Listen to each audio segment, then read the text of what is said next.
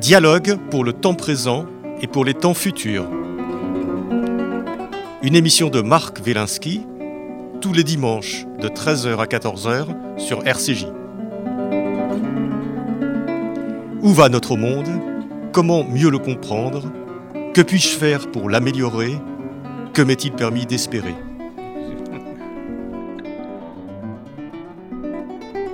Les nouvelles figures de l'agir, penser et s'engager depuis le vivant avec Miguel Benassayag.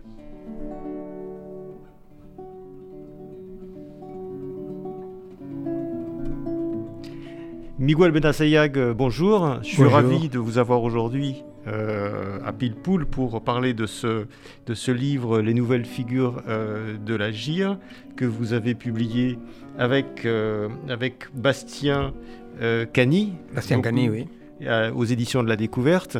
Donc nous allons revenir un peu sur ce, sur ce livre qui, qui, qui, recentre les figures de l'agir et de l'action sur, sur le vivant.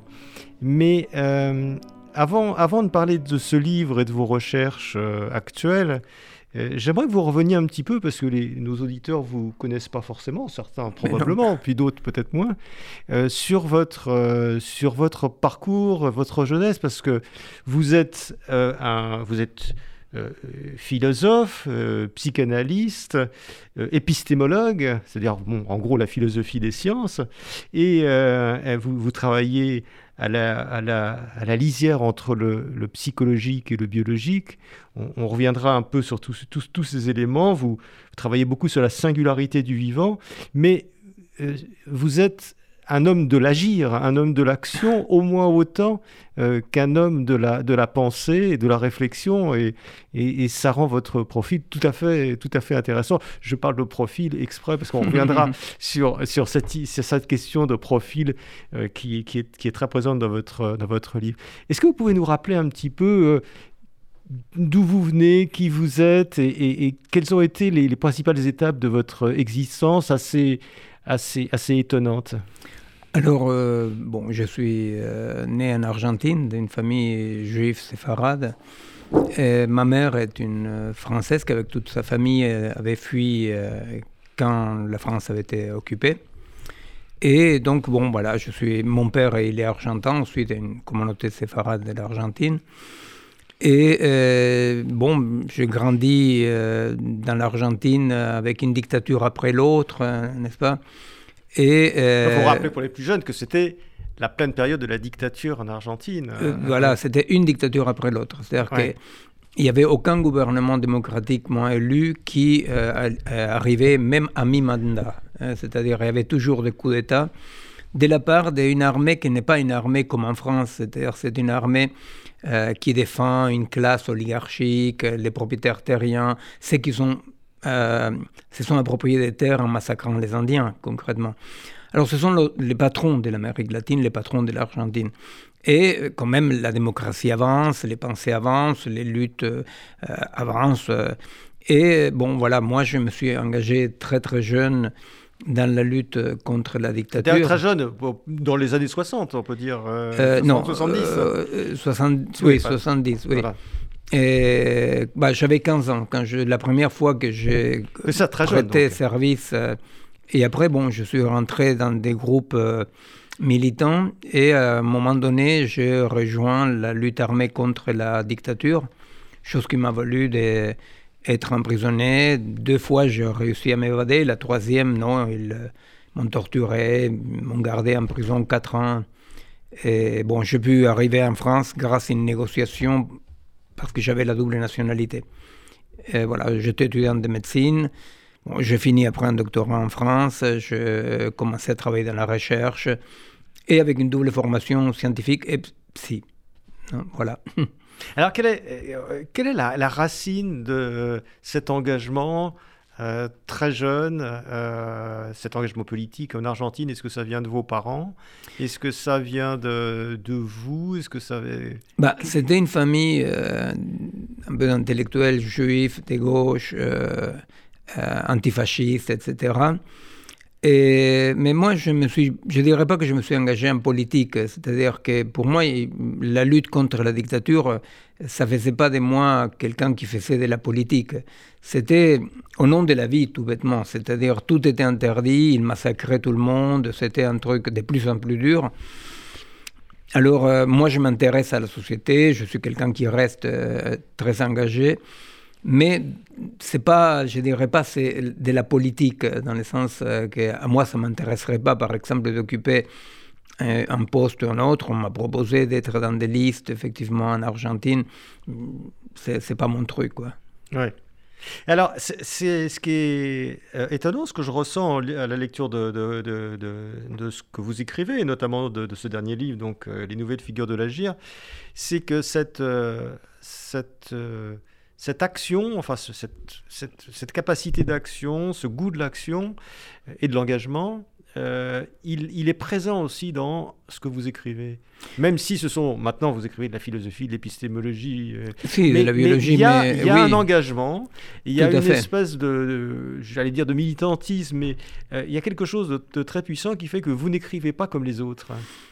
Il y a un engagement, effectivement, des côtés de qu'est-ce que qu'est-ce qui agit? Qu'est-ce qui peut agir? Qu'est-ce qui peut s'opposer tantôt à une dictature, tantôt à, l'horreur, tantôt comme ça au désastre euh, de l'anthropocène, non? Désastre écologique, démographique, etc. Et alors c'est vrai, oui, c'est vrai que je ne suis pas un intellectuel comme ça, euh, disons contemplatif.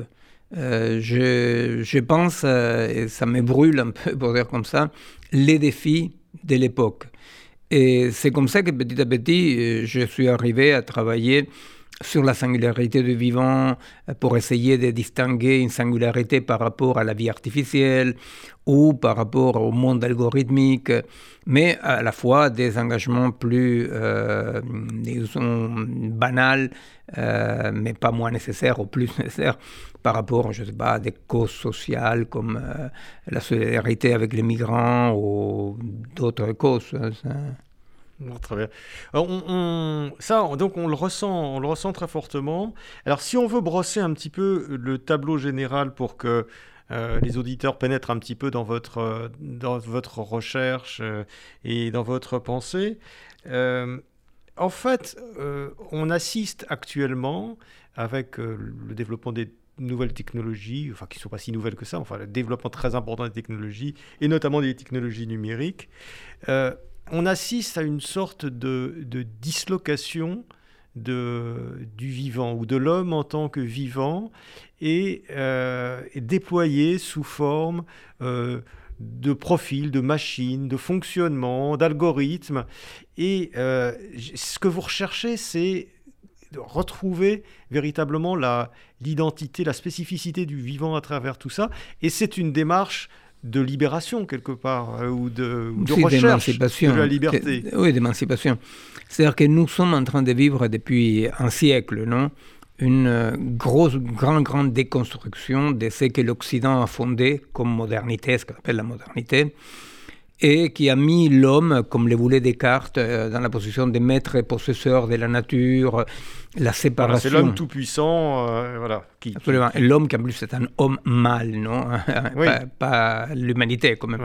Alors, cette vision de l'homme séparé de la nature, qui doit devenir maître et possesseur, etc., a produit beaucoup de choses, bonnes, mauvaises, mais nous a conduit à un point de, euh, que ce n'est plus possible, un point critique qui n'est plus possible il y a une déconstruction de euh, ces dispositifs homme-nature, humain-nature.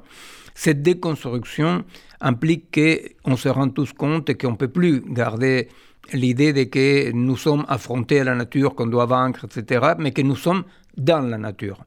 Alors, les humains se rendent compte qu'ils sont dans la nature, ils se rendent compte qu'ils ne sont jamais partis, et se rendent compte des dégâts qui sont occasionnés et à la nature et à nous-mêmes en tant que faisant partie de la nature, n'est-ce pas?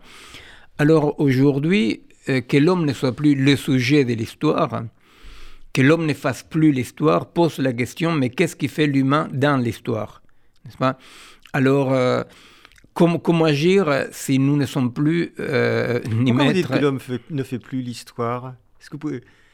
C'est-à-dire que, pendant quelques, siècles, euh, pendant quelques siècles, euh, les visions téléologistes, historicistes de Hegel, euh, de Marx, mais aussi de Descartes en quelque, façon, en quelque sorte, de Kant, ils ont toujours vécu l'homme comme les voulait les monothéismes à la fois, n'est-ce pas? C'est-à-dire le sujet privilégié par rapport à la nature. Voilà, une espèce de sujet transcendant qui était un peu externe à la, à la nature et en même temps qui le dominait. Voilà. Absolument. Et euh, aujourd'hui, on se rend compte que ce dispositif hmm, n'est plus possible, n'est plus possible. Et on se dit tous, plus ou moins d'une façon ou d'une autre, bon, il faut repenser l'humain dans les contextes. C'est-à-dire l'humain comme un vecteur de plus parmi d'autres vecteurs. Alors on voit ça reflété par exemple dans quelque chose de très concret c'est l'émergence, par exemple, de nouveaux sujets de droit. Non? Euh, pas, euh, c'est pas qu'on va donner des droits aux animaux ou donner des droits à un fleuve. Non, on les traite comme des sujets de droit. Que les juristes, euh, qui sont des gens qui ne font pas des fantaisies, les juristes, ils légifèrent sur ce qu'il faut légiférer parce qu'ils existent, non? Trouvent qu'il faut donner des... faut traiter en tant que personne juridique, sujet des droits un guénon de l'Argentine, un fleuve, euh, une montagne, euh, comme ça, ça veut dire quelque chose. Ça veut dire qu'effectivement, on est dans un point, ça y est, au-delà de la frontière, dans lequel l'homme ne peut plus du tout, du tout se considérer comme le seul sujet dans les dispositifs. Il doit cohabiter avec d'autres sujets, comme dans un parallélogramme de force. Non? Il y a plusieurs vecteurs, il y a une résultante. Pendant longtemps, on a pensé que c'était nous qui dirigeons la résultante. Et aujourd'hui, on se rend compte que non, qu'on doit cohabiter avec d'autres vecteurs et que c'est pas qu'on va octroyer des droits à un fleuve ou à des animaux. C'est que, étant donné les systèmes, nous sommes absolument obligés de cohabiter et respecter les droits d'autres sujets, pas seulement l'humain. Et ça, c'est très très nouveau pour beaucoup de gens, c'est très déprimant et déboussolant dans tous les cas pour tous, parce qu'on ne sait pas trop comment faire. Euh, justement, comment faire? Parce qu'il y a, y, a, y, a, y a, de très beaux passages dans votre livre là-dessus sur les droits des animaux. Sur, c'est, un livre vraiment qui traite en profondeur de ces questions par rapport à la nature, de l'écologie et autres. Et alors, effectivement, il y a une petite contradiction parce que lorsque on donne un droit à, euh, on donne un droit aux animaux. Voilà, on dit les animaux, ils ont le droit, euh, d'ailleurs c'est dans la loi, euh, de ne pas être maltraités, etc. Puis on va plus loin, on leur, donne une personnalité ou une personne, les capacités d'être une personne. On peut même donner maintenant des droits à un fleuve, on peut donner des droits à la forêt amazonienne, on peut donner des droits, voilà. Mais est-ce qu'on n'est pas toujours dans la position, et je me pose la question, de de celui qui accorde le droit, une position un petit peu souveraine, toujours comme maître et possesseur de la nature, je vous accorde le droit, comme un peu dans les fables de La Fontaine, voilà, je vais être gentil avec vous, maintenant vous avez le droit de vivre normalement. C'est exactement ce que vous pointez. Non, on est au-delà de ça, c'est-à-dire, euh, imaginons, euh, je suis sur le pont d'un bateau, et je vais aller du point A au point B. Alors, pour aller du point A au point B, il y a ma volonté d'aller au point A au point B.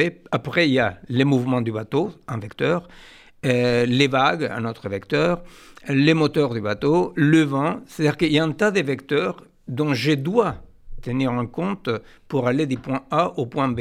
C'est-à-dire que euh, ce n'est pas je décide d'aller au point A, je dois tenir en compte des vecteurs. Ce qui se passe aujourd'hui avec les animaux, avec les fleuves, avec euh, voilà, d'autres sujets de droit, c'est euh, similaire à ça. C'est-à-dire, c'est pas que j'ai octroie des droits, c'est que il se manifeste dans mon analyse, se manifeste comme inévitablement je dois tenir compte de ces vecteurs-là, non pas d'une façon animiste, parce que ça pourrait se prêter effectivement, mais je dois tenir compte d'une série de vecteurs que si je ne tiens pas compte, nous coulons tous ensemble, et que c'est l'anthropocène, n'est-ce pas mm. C'est-à-dire que ce n'est pas que j'octroie des droits. Je me dis, bon, si je ne respecte pas comme un vecteur de plus, ce que juridiquement s'appelle une personne, n'est-ce pas? Si je ne respecte pas ces vecteurs-là, bon, on coule. Tous ensemble. Alors la toute-puissance... voilà, c'est pas, pas une Ouais, donc c'est pas un cadeau qu'on fait en termes de puissance. C'est pas un cadeau, c'est pas de la gentillesse. C'est une réaction de survie à la limite. Mais absolument, c'est pas un cadeau, c'est pas, c'est tenir, c'est une sorte de réalisme dans lequel je tiens compte des autres. Alors, effectivement, euh, là-dedans, euh, oui, on peut évoquer les vinases, les visages, etc. Mais ces visages, c'est des visages multiples, pas qu'humains, n'est-ce pas? Et ça, c'est très, très étonnant pour nous. C'est très bizarre pour les humains occidental ou occidentalisé. Chose qui n'est pas du tout bizarre pour, euh, euh, je ne connais pas ni l'Afrique ni l'Asie, mais je connais très bien l'Amérique latine, chose qui est très compréhensible pour n'importe quel Indien chez nous. Il comprend qu'il ne peut pas faire n'importe quoi avec la terre, la Pachamama, comme on l'appelle, la, mère terre. Par exemple, un occidental va dire, je te mets de euh, n'importe quel pesticides. Et après, quand la Terre, vous savez, la Terre est, vivante, la Terre, elle a des milliards d'organismes, micro-organismes. Alors, bon, je tue tout ça, mais après, je mets d'autres produits chimiques pour que ça marche, après, je mets d'autres, et après, la Terre, elle est morte. La Terre, elle est morte. Alors, n'importe quel Indien va dire, il faut respecter la Pachamama. Bon, d'accord. Il le dit avec ces mots, c'est une métaphore, mais c'est une métaphore de ce que nous, aujourd'hui, on doit tenir compte scientifiquement. C'est qu'on ne peut pas faire n'importe quoi avec la Terre. C'est ne pas pouvoir faire n'importe quoi, effectivement, arrive un point dans lequel je ne dois pas octroyer royalement des droits à la Terre, je dois respecter ce que les juristes appelleraient les droits de la Terre. Pas? Alors, on n'est pas. Ça, ça, en fait, on retrouve des notions anciennes qui étaient dans certaines civilisations et qu'on que, a perdu avec le productivisme. Absolument, c'est-à-dire on a perdu. Alors ça, c'est prête beaucoup à une vision nuage, romanticos, mais pour rien. Et pas du tout. C'est-à-dire c'est vraiment notre défi actuel, c'est de bien bien faire attention dès que euh, dans les systèmes où nous sommes, les systèmes où qu'on soit, il y a des vecteurs qui ne dépendent pas de notre volonté. Pas? Bon. Ça, ça on, le, on, le voit, on, le, voit, très bien dans votre livre, hein, euh, Miguel Benassayag. D'abord, vous êtes très très informé de tout ce qui se passe actuellement, de la science, etc., du niveau de la biologie, puisque vous travaillez euh, je euh, sur la biologie en permanence. Donc, c'est pas euh, pas une position romantique que vous avez. C'est vraiment c'est vraiment une position totalement, euh, euh, totalement assumé euh, et, et, je dirais quasiment scientifique. C'est-à-dire, c'est tout à fait scientifique, de mon point de vue, les analyses que nous avançons. Simplement, je ne peux pas ne pas me rendre compte que les notions de romantique allemand sur la sympathie, l'empathie, euh, euh, bah, c'était des métaphores, de la même façon que pour un Indien de chez nous, respecter la Pachamama, ne pas tuer plus des animaux de ce qu'il faut euh, pour manger, etc. C'est ces visions quand même d'une régulation du système. C'est vrai, les romantiques ils ont parlé de ça. C'est-à-dire qu'il y a plusieurs métaphores qui parlent de ça. Pour nous, en Occident, il est fondamental de euh, parler avec ce que serait notre métaphore, qui est la métaphore scientifique. Et je parle de métaphore parce que la science n'est pas une Aufhebung, n'est pas le dépassement du savoir populaire. La science doit s'articuler avec les savoirs populaires, c'est-à-dire que euh, les sentir, les sentir des corps. Parce que sinon, il y a une dérive comme ça vers l'abstraction algorithmique dans laquelle on, on programme des choses, on fait des projets, sans tenir compte, effectivement, cette lourdeur du corps qu'aujourd'hui on veut laisser de côté un tout petit peu, non? Oui. Mais justement, Emiko Sayag, est-ce qu'on n'a pas été... Euh, est-ce qu'il n'est pas un peu trop tard, quand on voit notamment ce qui se passe en Amérique du Sud, que vous connaissez bien, euh, avec la déforestation, etc., est-ce que euh, voilà, est-ce que c'est pas trop tard pour redécouvrir euh, toutes, ces, toutes ces connaissances anciennes qui ont, qui ont des choses à nous apprendre, pas uniquement sur le passé et sur le présent, mais probablement aussi sur le futur? Moi, je veux dire sincèrement, je ne sais pas. Je ne sais pas. Et, je vous assure que je suis quelqu'un quand même qui n'est pas dépressif pour un sourd, rien du tout, mais c'est une inquiétude quotidienne, mais vraiment quotidienne. C'est-à-dire que moi, je, je ne sais pas c'est trop tard pour un tas de choses, c'est trop tard. C'est-à-dire, c'est pas qu'il y aura une, une dégradation de la vie. Non, il y a déjà une dégradation. Quand vous pensez que dans les dernières 40 années, 60% des espèces vertébrées sont disparues. Quand vous prenez votre bagnole et vous allez à Marseille, vous n'avez pas un, seul moustique collé au pare-brise. Mais qui va polliniser? En Espagne, maintenant, ils disent ils, sont des micro-robots pour euh, polliniser. C'est une folie, c'est-à-dire... Tragique. Euh, c'est tragique. Alors, moi, personnellement, j'ai peur pour mes enfants, pour mes petits-enfants, j'ai peur, vraiment, j'ai peur. Euh, je suis quelqu'un d'une génération pour que je suis né en, rêvant avec le futur. Aujourd'hui, le futur s'est transformé dans un cauchemar menaçant. Moi, je mets le futur entre parenthèses. Je le mets entre parenthèses et je me dis, il faut faire ici ce qu'il faut faire. Ce qu'il faut faire, c'est par exemple, je ne sais pas, c'est un exemple que je peux vous donner. J'ai travaillé pendant des années pour essayer de comprendre euh, l'incidence des machines euh, algorithmiques euh, non, digitales dans les cerveaux, mais pas psychologiquement, neurophysiologiquement. J'ai travaillé pour essayer de comprendre qu'est-ce qu'il fait la promiscuité simplement des machines avec le cerveau. Je vais vous donner un petit exemple qui est le plus connu peut-être les gens qui euh, deux groupes de chauffeurs de taxi qui commençaient à conduire, un GPS, l'autre sans GPS. Moi, je l'ai fait courte. C'est lui qui a commencé à conduire avec GPS. Au bout de trois ans, deux ans et demi, ils avaient tous les noyaux sous-corticaux qui cartographient les temps et l'espace atrophiés. Bon.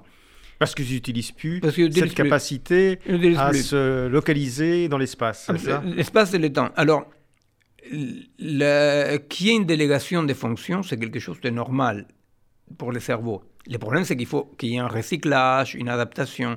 La rapidité des délégations des fonctions de l'humain vers la machine ne permet pas qu'il y ait un recyclage, une restructuration.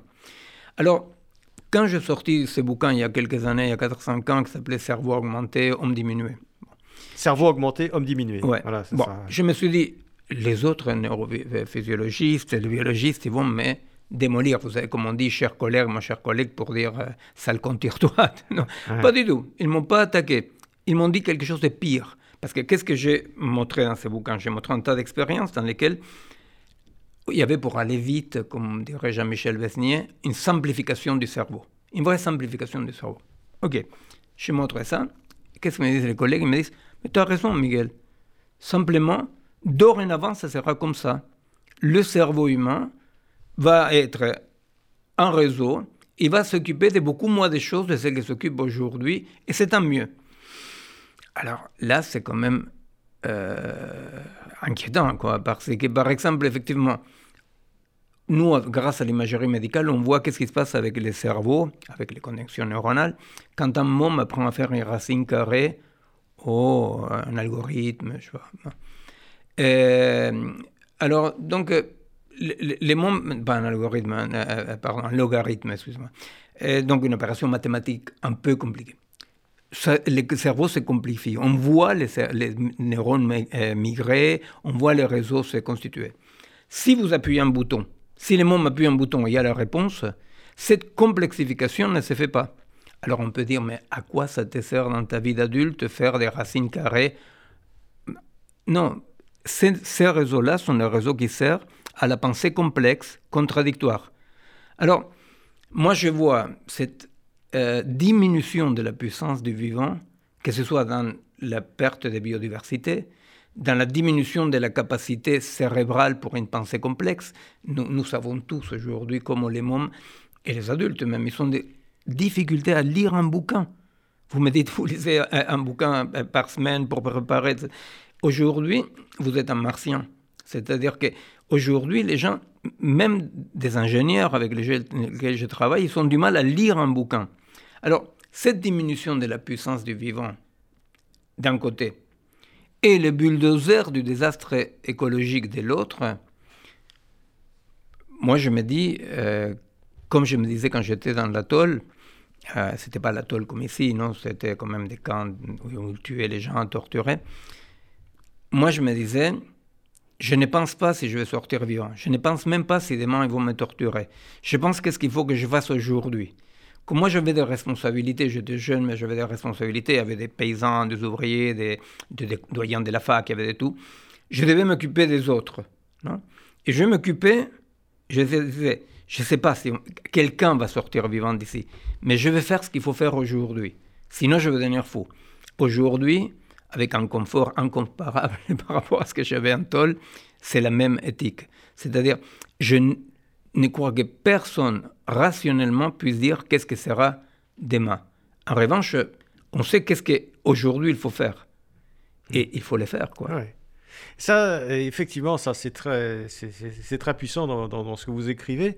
Mais alors, si on revient sur cette idée, parce que moi, ça me, des gens qui vous disent bon, on sait faire moins de choses, et ça on le voit tous les jours. Par exemple, les numéros de téléphone.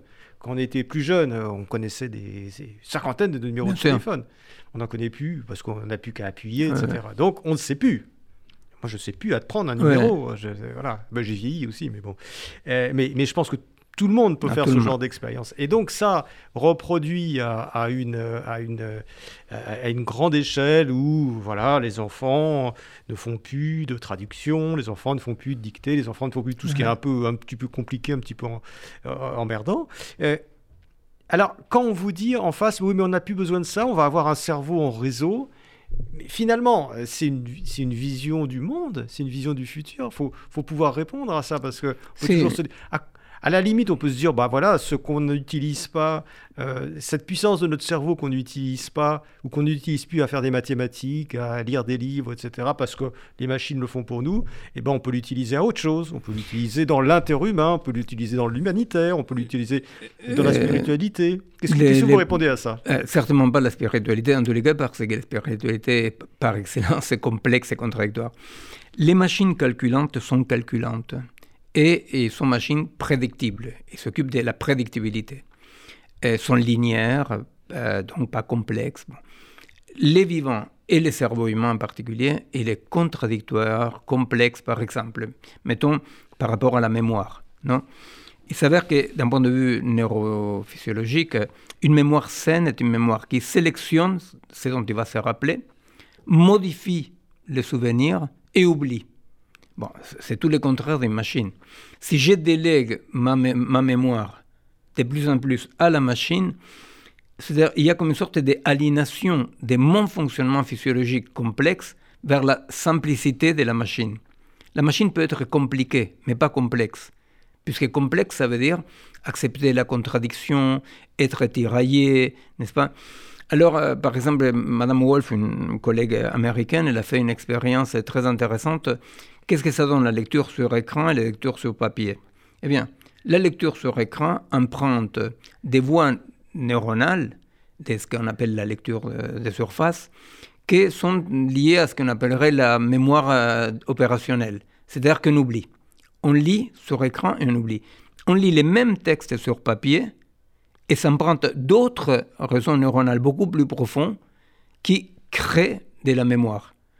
Alors, bon, euh, on peut toujours dire, euh, bah, et alors, euh, c'est-à-dire, j'ai plus besoin de me rappeler de quoi que ce soit. Mais alors là, c'est compliqué parce que depuis Plotin aujourd'hui, l'humain est sa mémoire. On est sculpté par notre mémoire. En Argentine, il y a un mec, Izquierdo, il s'appelle.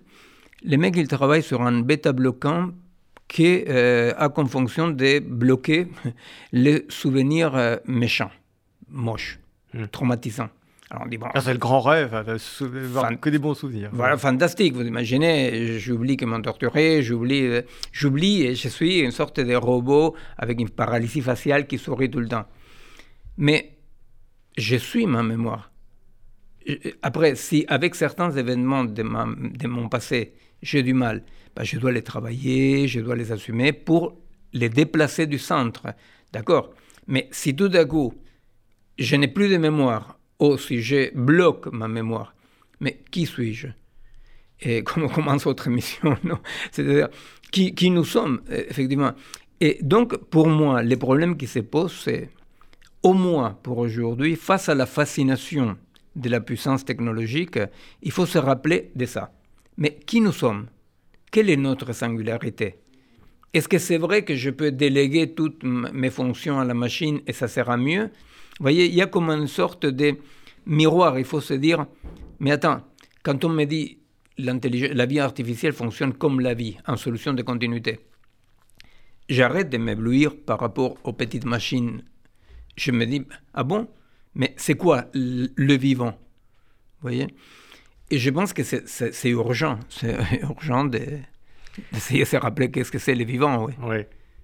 Alors, vous, vous, vous comparez euh, euh, l'homme euh, avec la société numérique qui est devenu un profil, c'est plus, un homme. Et la machine, le vivant, est devenu un fonctionnement. C'est-à-dire, est-ce que ça veut dire que avec le, le, langage technologique qui nous est numérique, qui finalement nous envahit, et nous, voilà, s'introduit en nous dans toutes les, par tous les ports de notre peau, on se pense nous-mêmes comme des, comme des machines, parce que des profils, c'est des machines qui ont des profils, des fonctionnements, des modes de, voilà.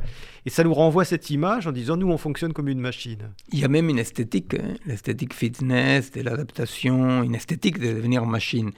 C'est ce que Rembert appelle la, la fatigue d'être soi, non? On veut oublier la pesanteur de notre corps, la corruptibilité du corps, comme dirait Platon, la corruptibilité. Alors, effectivement, c'est-à-dire, de, ce point de vue-là, il y a comme une sorte de désir de devenir machine, donc de fonctionner et exister de moins en moins. Non? Parce qu'exister, ça serait, c'est trop compliqué, on prend des risques. Alors on a un désir de fonctionner. Non Ce désir de fonctionner, effectivement, fait un tout petit peu anthropologiquement, c'est devenir, on dit, si l'être humain pré-modernité ou par-moderne, non, ceux qui vivent euh, en dehors de la modernité maintenant, ou ceux qui, était comme une personne. Une personne, ça voulait dire quoi? Une personne, c'est quelqu'un lié à la communauté, pour dire comme ça, à l'écosystème, à l'environnement, lié. C'est-à-dire quelqu'un fait des liens. La modernité va construire l'humain comme individu. C'est-à-dire que tous ces liens-là seront internalisés. C'est pour ça que c'est la problématique d'être quelqu'un. Avant, on était parmi les, vivants, ou les Indiens vivent comme ça, et peut-être en Afrique pareil. Donc on passe de la personne à l'individu. Il y a deux modes différents d'habiter euh, le monde. Non? Ariès et Duby, ils ont beaucoup écrit sur la vie privée, comment euh, au début de ce qu'on va appeler après la modernité, il y a une internalisation justement des, lettres, pour dire comme ça. On a passé de la personne à l'individu, et aujourd'hui on est en train de passer de l'individu au profil, qui alors là c'est l'externalisation absolue de tout. C'est les blogs, euh, les laisser raconter en permanence, ces désirs d'être transparent. C'est un désir panoptique d'être transparent et une méfiance de tout ce qui pourrait être caché. C'est-à-dire que nous sortons de ces plis qui étaient l'individu. Non, chacun de nous en tant qu'un pli, avec son jardin intérieur, avec son intimité, vers une pure extériorité fonctionnante. c'est drôle parce que les psychanalystes, ils euh, trouvent qu'il y a des difficultés aujourd'hui pour la clinique, mais bien entendu. C'est-à-dire dans une transformation profondissime, non qui élimine toute intériorité, dans laquelle personne ne veut avoir une intériorité. Tout le monde veut être une pure extériorité qu'on peut évaluer en permanence. Bah, effectivement, la psychanalyse, qui était appelée historiquement la psychologie des profondeurs, quand il n'y a plus de profondeur, et le chômage. Ah oui, bien sûr. Mais alors, euh, là aussi, je vais vous porter un petit peu la contradiction, parce que euh, cette, euh, cette ce fonctionnement euh, sur, des, sur des masses numériques énormes, ce qu'on appelle aussi le big data. On s'aperçoit quand même que ça donne ça donne des résultats. Par exemple, ça donne des résultats en médecine, on va beaucoup plus vite. Ça donne... C'est-à-dire que c'est sûr qu'on euh, on oublie l'intériorité, mais euh, les, les, voilà, globalement, sur des millions d'êtres humains, il y a un certain nombre de choses qu'on peut statistiquement euh, euh, concentré, statistiquement réorienté et aller beaucoup plus vite euh, qu'avant dans, ce genre, parce qu'on obéit quand même à, des, à des données statistiques, à des mouvements statistiques. Absolument, absolument. on est beaucoup plus surdéterminé de ce que notre narcissisme nous laisserait croire. voilà, on est beaucoup plus déterminé qu'on le pense. Mais on est dans un pas des géants dans ce que Foucault appelait les biopouvoirs, c'est-à-dire que les traitements de la population et du vivant comme statistiques. Or, euh, imaginez-vous ce qui se passe justement en médecine avec les big data. Si je suis dans un hôpital où j'ai accès à une banque de données, je pose à mon patient des questions qui sont dans une grille, c'est-à-dire que lui il doit coller à la grille. J'envoie ça à la, big data, non? Et il m'envoie les diagnostics et les traitements. OK. Euh, si je fais un diagnostic euh, classique et je me je vais en tôle. Si euh, le big data se gourre, c'est la faute à pas de chance. Pourquoi? Parce que cette médecine-là de big data, il faut savoir comment l'utiliser. Les données statistiques, il faut les, donner, il faut les tenir comme une, cette information nécessaire mais pas suffisante. Les tout les psy aussi, que tout à coup voit son patient. Et au-delà de ce qu'il raconte, au-delà de ce qu'il dit, au-delà de l'évidence, il dit mais ce n'est pas ça, ce n'est pas ça, non? Cette intuition, cette empathie justement, c'est sentir l'autre, Eh bien, moi je pense que c'est très bien d'avoir des données statistiques par milliard, mais il faut savoir utiliser ça au service d'un diagnostic qui doit rester quand même un risque du clinicien. C'est-à-dire un risque et une responsabilité du clinicien. Alors moi, je ne trouve pas que ce soit un problème, je ne suis pas technophobe du tout. Pour moi, la technique n'est pas un problème. Pour moi, le problème, c'est comment on utilise la technique. Alors moi, j'ai beaucoup d'amis qui sont technophobes, et qui pensent que la technique, patatim patatin. Moi, je suis plutôt un peu réaliste. Je me dis, on ne peut pas regarder le futur avec un rétroviseur. Alors, la technique est là, il faut apprendre à faire avec. Et pour le moment, on n'apprend pas à faire avec. Pour le moment, on est trop colonisé par la technique, non? Il s'agirait d'arriver à un hybride.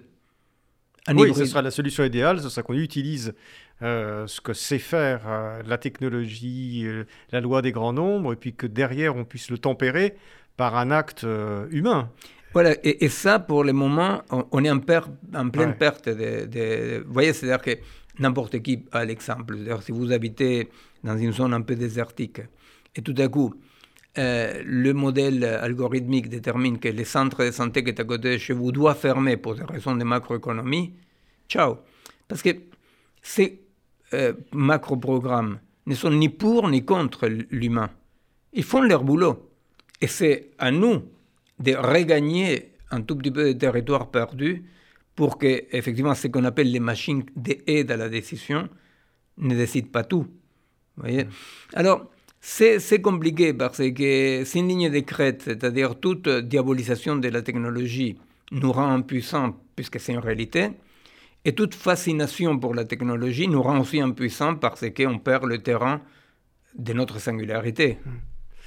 On retrouve de, de vieilles morales où il faut savoir être euh, dans un juste milieu ou dans une médiété entre ça. Bon, alors là, ça, on retrouve la morale de, l'Antiquité. Absolument, euh, absolument. où il faut tenir les deux bouts de la chaîne, quoi. Tout à fait. Alors, pour, pour faire ça, il faut avoir une idée euh, de ce qu'est le vivant.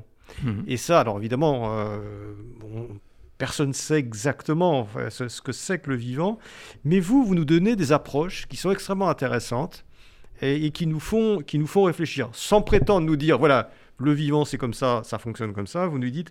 Et par, par exemple, vous nous dites que le vivant, c'est ce que j'ai compris de votre livre, hein, un des éléments, c'est ce qui est sans cesse en déséquilibre. Oui. Et ça, j'ai trouvé que c'était extrêmement performant comme façon de voir les choses. Oui, les vivants, euh, tout organisme vivant se trouve dans une stabilité qui reste stable dans la mesure où il reste loin de l'équilibre. C'est-à-dire que cet éloignement de l'équilibre, c'est ce qui assimile, pour parler un peu comme pédagogie, n'est-ce pas, les vivants à cet état critique, ce qu'on appelait, voilà, euh, une structure dissipative, pour dire comme ça, C'est-à-dire que, effectivement, le vivant, s'il s'approche beaucoup de l'équilibre, il meurt. S'il s'éloigne trop de l'équilibre, il meurt aussi.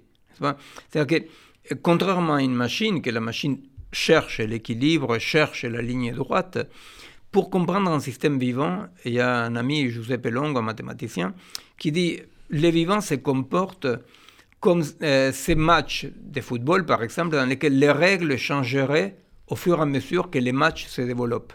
C'est-à-dire que l'imprédictibilité est au cœur de la chose. Or, algorithme veut dire calculabilité. il faut commencer par là. Il faut commencer par voir comment nous pouvons hybrider, sans écraser ni l'un ni l'autre, la calculabilité de l'algorithme avec l'indétermination du vivant. Les vivants, par exemple, ne, parcourent jamais une ligne droite. Il n'y a pas un spermatozoïde pour un ovule. Il y a 7 millions de spermatozoïdes pour un ovule de temps en temps. Alors, euh, la machine, si la machine se comporterait comme ça, ça serait une horreur. La machine suit la ligne droite. Le vivant explore tous les possibles. Les, propres des vivants, c'est explorer tous les possibles. Et Donc il a besoin du déséquilibre. Il a besoin de déséquilibre. Il se déséquilibre en permanence pour se protéger. Et l'équilibre, c'est quand on meurt, quoi. C'est quand on meurt. Mais, ça, ça, va très loin parce qu'on a tendance, dans notamment la façon dont on se voit en termes médicaux ou en termes psychologiques, puisque vous êtes psychanalyste, euh, on a tendance à éliminer ce qui va pas bien, euh, ce qui et, essayer de se trouver dans une situation euh, où on est de bonheur un petit peu intemporel. Alors, ce que, ce que vous nous dites, si on vous suit un petit peu, c'est que c'est accepter ce déséquilibre en permanence, comme si on était toujours, en fait, quand notre, notre vie, c'est on est vivant quand on est toujours en train de trébucher. Si trébucher aurait gagné l'équilibre, c'est-à-dire que personne, oui, par exemple, et se rattraper. en permanence, c'est-à-dire personne n'aurait idée de dire euh, bon, je mange énormément aujourd'hui, comme ça je ne mange plus pendant six mois. Personne n'aurait. Au contraire, on prend plaisir à manger ce soir et demain matin. Et, mais par contre, par rapport à tout ce qui regarde à notre existence en tant qu'être humain, on a envie d'avoir la solidité de la roque, c'est-à-dire de, que tout soit clair, euh, pas contradictoire. Et non, c'est dans ces contradictions-là, c'est dans ces problèmes-là que les vivants se, déploient. Vous voyez, moi j'ai travaillé un tout petit peu pendant un an ou deux avec quelqu'un en gériatrie, non, en la recherche, pas cliniquement, mais en la recherche.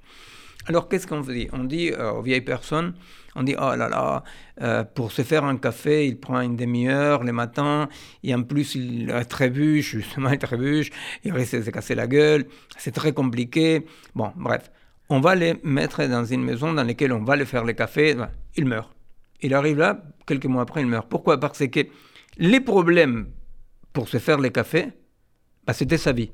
C'est-à-dire, ces problèmes-là, c'était les problèmes à lui à cette personne-là pour se faire un café, pour après voir s'il pouvait aller se promener un tout petit peu ou pas. Tout était compliqué. Eh bien, parce que tout est compliqué, il était vivant et il tenait à cette vie-là, n'est-ce pas? En revanche, aussitôt on lui simplifie la vie, fini. Ben, c'est fini. Parce qu'une vie euh, techniquement simplifiée, ben, il reste très peu de vie. C'est pour ça qu'on voit quand même que plus on, va, on met nos anciens dans des maisons de retraite médicalisées, assistées, etc., moins ça dure le temps de vie. Ou bien on passe dans une vie presque végétative. ça, c'est très intéressant hein, de, voir ça. Ce qu'on prend comme euh, de la souffrance peut-être ou des choses comme ça, c'est une façon effectivement de résoudre un problème et de d'être, euh, de se sentir. Euh, oui, c'est pas une revendication vivant. chrétienne de la souffrance, non Mais c'est de dire qu'il y a une souffrance existentielle qui n'est pas écrasée, qui est le fait de que oui, la vie n'est pas un long fleuve tranquille, n'est-ce pas? La vie, c'est résoudre ses problèmes, c'est explorer les possibles, n'est-ce pas? Quand on arrête d'explorer les possibles, ça arrive avec les animaux domestiques par exemple. Si vraiment euh, on met un chat dans un tout petit studio, il n'a plus rien exploré, bah, petit à petit il devient comme ces animaux de compagnie un peu comme autistiques. N'est-ce pas? Parce que voilà, les vivants doivent explorer, doivent explorer les possibles, doivent se mettre en risque, n'est-ce pas? Oui, mais ça peut être difficile à assumer, j'imagine, au niveau politique, par exemple. Parce qu'on est dans une période préélectorale. Donc si vous aviez un homme politique qui, au lieu de dire j'ai des certitudes, faut faire ci, faut faire ça, etc., faut arrêter de faire ce que fait un tel, lui disait, s'il dit, bon, écoutez, euh, voilà, on est vivant, on va essayer d'explorer, on va essayer de trouver, c'est pas sûr qu'on y arrive, et puis probablement que ça va être déséquilibré, etc., il n'aurait aucune chance d'être élu. C'est-à-dire que les gens ne se reconnaissent pas non, bien dans, Cette, euh, dans cette, cette, démarche un petit peu erratique. Non, bien sûr, parce que ça peut pas tout à coup, au milieu de notre monde, tout construit autour de cette euh, rassurance qui ne rassure personne, c'est-à-dire qu'elle n'élimine pas les risques. Avoir peur n'élimine pas les risques, n'est-ce pas? Alors, pardon, c'est vrai que tout est construit autour comme ça de cette promesse de sécurité, c'est le vieux truc de, la sécurité ou la liberté, n'est-ce pas? Alors, c'est quand même tout un enseignement, c'est toute une pédagogie lente, n'est-ce pas? Mais vers laquelle il faut y aller. Il faut aller parce que l'horizon est tellement chargé, au moins des doutes, sinon des menaces, que plus on infantilise la population, plus on la pousse vers des extrêmes. Parce que, effectivement, les gens ne sont pas bêtes. Alors les gens se rendent compte que euh, les Macron ou les Patatons, peu importe qui, n'est-ce pas, a raconté n'importe quoi et qu'il a rassuré, mais il n'avait pas raison. Alors qu'est-ce qu'il va chercher? Il va chercher les fanatismes, va chercher les fanatismes, les extrêmes pour être rassuré. Non? Alors, euh, bah, effectivement, je pense que la démocratie, il a quand même un défi aussi de pouvoir assumer ces gros noyaux obscurs de doutes qu'il y a dans l'horizon, pouvoir l'assumer démocratiquement. Parce que si les démocrates se mettent à promettre des bêtises de la même façon que les fanatiques promettent des bêtises, on est mal barré parce que c'est les fanatiques qui vont l'apporter. Et c'est vrai, c'est un défi. C'est un défi pour nos démocraties qu'aujourd'hui, un homme politique honnête doit assumer une certaine dose de non-savoir, euh, c'est-à-dire de dire, bon, euh, principe de prudence, c'est compliqué. C'est compliqué, mais c'est le défi pour la démocratie. C'est-à-dire, si on continue à promettre des bêtises, si on continue. Oui, mais quand, il dit, quand il dit, moi je sais pas, voilà, la maladie, elle arrive, je sais pas très bien comment on va faire, tout le monde dit, bah, il sait pas où il va, on n'est pas dirigé. Euh, c'est pour ça que j'ai dit que c'est une pédagogie, hmm. que ça peut pas venir du président de la République, mais ça doit être un truc lent, euh, comme ça, dans lequel on enseigne aux enfants tout bêtement aussi que le doute, l'indiscernable n'est pas l'horreur, quoi. Non? Qu'on enseigne euh, à penser, quoi. Et, et, dans ce sens-là, effectivement, la délégation des fonctions cérébrales vers la machine n'aide pas. Mm. N'aide pas. C'est-à-dire qu'à chaque fois que. Vous voyez, quand euh, les petits-fils demandent au grand-père Qu'est-ce que tu sais de la sexualité des oiseaux? L'autre n'en sait rien. Mais qu'est-ce qu'il dit? Bah, Il raconte trois, trois ou quatre choses qu'il sait. Et là, l'acte de transmission s'opère. Si le grand-père sort son cacaphone, non, il fait bip, bip, bip, bip, bip, il le dit, mais ça, les petits-fils, ils pouvaient le faire mieux que lui. Donc, il y a une information, mais il n'y a pas une formation, il n'y a pas une transmission. voyez? Alors, c'est à tous les niveaux. Ce n'est pas un truc d'un jour au lendemain. Je conseille à aucun candidat qui veut gagner de, mettre les doutes. mais c'est un truc très lent, effectivement. Mais que c'est notre défi démocratique d'apprendre quand même un tout petit peu à ne pas être fasciné par les certitudes et d'assumer un peu plus les incertitudes propres aux vivants, qui doivent pouvoir cohabiter. Alors, euh, Manuel Benazayag, euh, vous, vous, dites dans votre livre, donc les nouvelles figures de l'agir, penser et s'engager depuis le vivant. Vous avez, euh, bon, c'est un livre extrêmement riche sur beaucoup de choses, et, sur la pensée notamment, vous dites, et ça on peut être étonné parce que euh, on se dit, bon, vu son passé, Emmanuel, c'est plutôt un matérialiste. Et vous, vous, dans votre livre, vous écrivez à un moment donné euh, que le cerveau ne sécrète pas de la pensée comme le foie sécrète de la bile. C'est-à-dire que, voilà, la pensée, vous ne l'analysez pas comme quelque chose de... Non. Il y a eu euh, le grand bouquin très connu qui a marqué une révolution, qui était le bouquin de Jean-Pierre Changeux, euh, l'homme neuronal qui disait on est en mesure d'abolir la frontière entre le mental et le neural.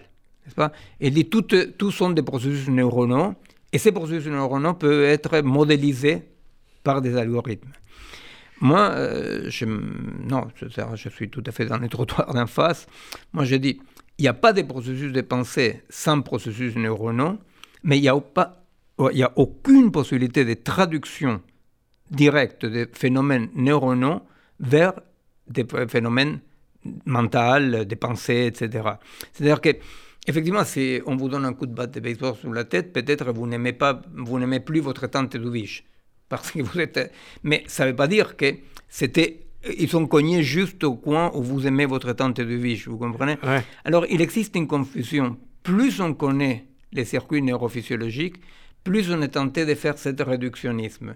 Et moi, je pense que non, c'est-à-dire, c'est juste un, mot peut-être pas très usuel, mais entre le neuronal et le mental, il y a un phénomène transductif, c'est-à-dire pas traductif. Pour le dire rapidement, un phénomène transductif, ça veut dire deux systèmes qui se dérangent l'un à l'autre. Mais il n'y a pas de traduction.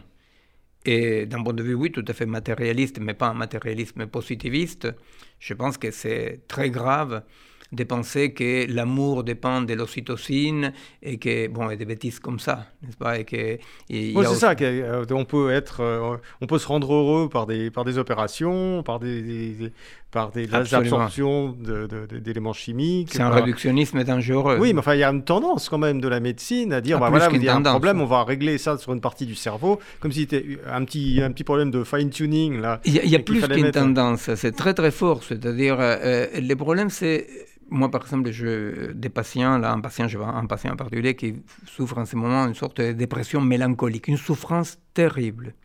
D'accord. Est-ce que moi, je veux qu'il soit médiqué?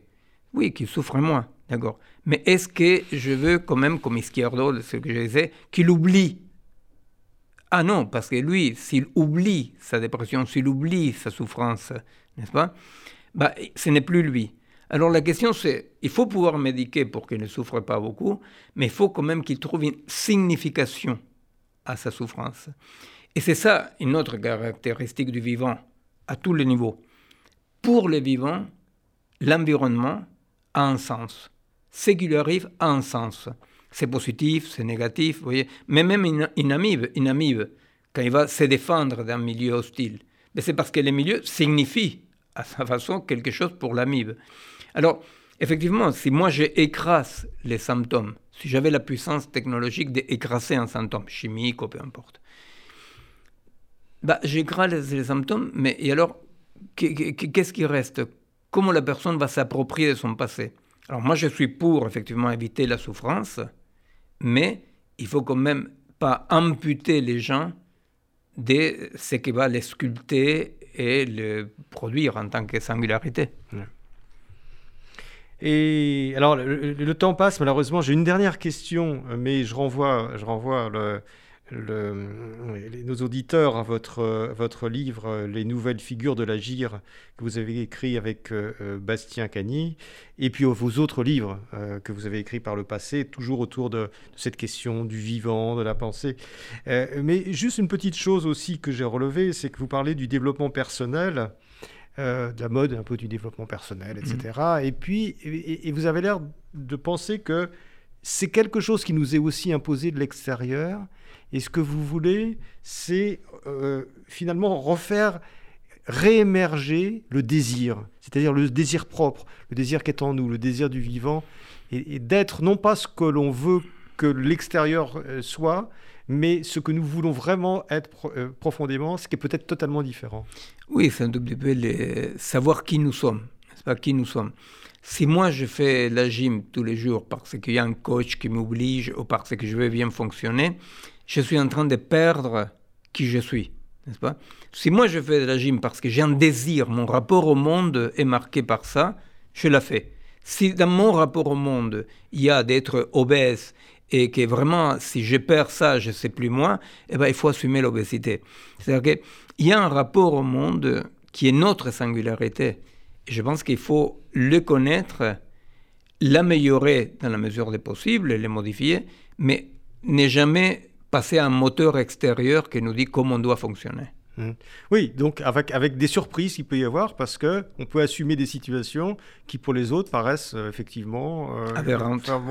aberrantes. oui. Enfin ça c'est assez, c'est quelque chose d'assez euh, d'assez libérant, je trouve, dans votre livre, de penser ce genre de choses. Alors, bon, j'avais plein d'autres questions, mais euh, donc on va renvoyer les, les, les, les, auditeurs à votre, à votre livre. donc, les nouvelles figures de l'agir, penser et s'engager depuis le vivant. tous les mots comptent. Euh, merci Michel Benazayag. Merci à, vous. une autre fois, j'espère. Merci.